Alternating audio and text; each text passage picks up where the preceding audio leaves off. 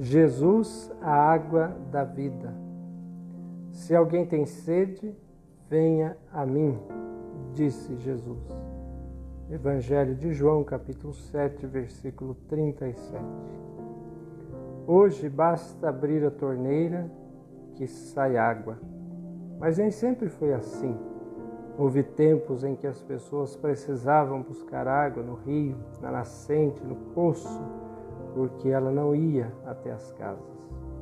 Tomar água, lavar a louça, lavar roupa, limpar a casa, tomar banho, regar as plantas, dar água aos animais. Até as tarefas mais simples eram difíceis, porque a água não vinha, mas tinha que ser buscada e carregada em vasilhas, em baldes. Na época de Jesus, a água não vinha. Quem quisesse, precisava ir buscá-la.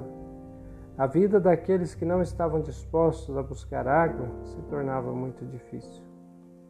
Quem sentia sede e necessidade de água precisava estar disposto a carregar os seus próprios baldes.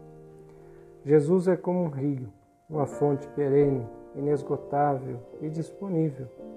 Quem quiser poderá ir e encontrará o bem necessário para o preenchimento do seu interior. A água satisfaz as necessidades do corpo. Jesus mata a sede que a água não mata. Sacia a alma. Sem água vamos morrendo aos poucos, do mesmo modo que sem Jesus morremos aos poucos. Jesus é a água da vida.